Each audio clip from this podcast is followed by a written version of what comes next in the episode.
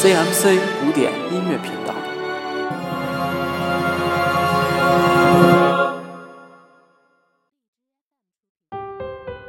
欢迎收听周末古典乐，我是 William q u i r t。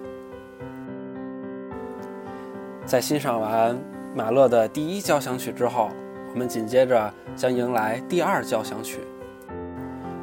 考虑到交响乐的完整性，那么从本期开始，在每首交响曲的乐章开始之前呢，我将会为大家做一个简短的介绍。这样呢，就是在大家欣赏的时候就不会打扰到大家了。那么在这里呢，我选取了一本由英国的史蒂芬·约翰逊所写的《马勒传》当中的一部分，拿出来与大家分享一下。这里面也有呃介绍呃关于马勒的第二交响曲的相关的内容。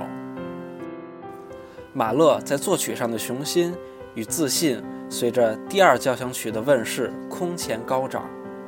恢宏的中曲令配置宏大的管弦乐团如虎添翼，其中增加了合唱和管风琴，小号由四支增至六支，圆号由六支增至十支，绝对创下德国交响乐历史记录。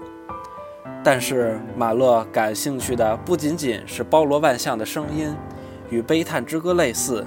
他对空间的运用也极富戏剧性，例如后台乐队有时还需要另一位指挥演绎亡灵在终审日走向上帝宝座，还有远处轻柔却令人生畏的铜管独奏，让人想起最后审判的号角。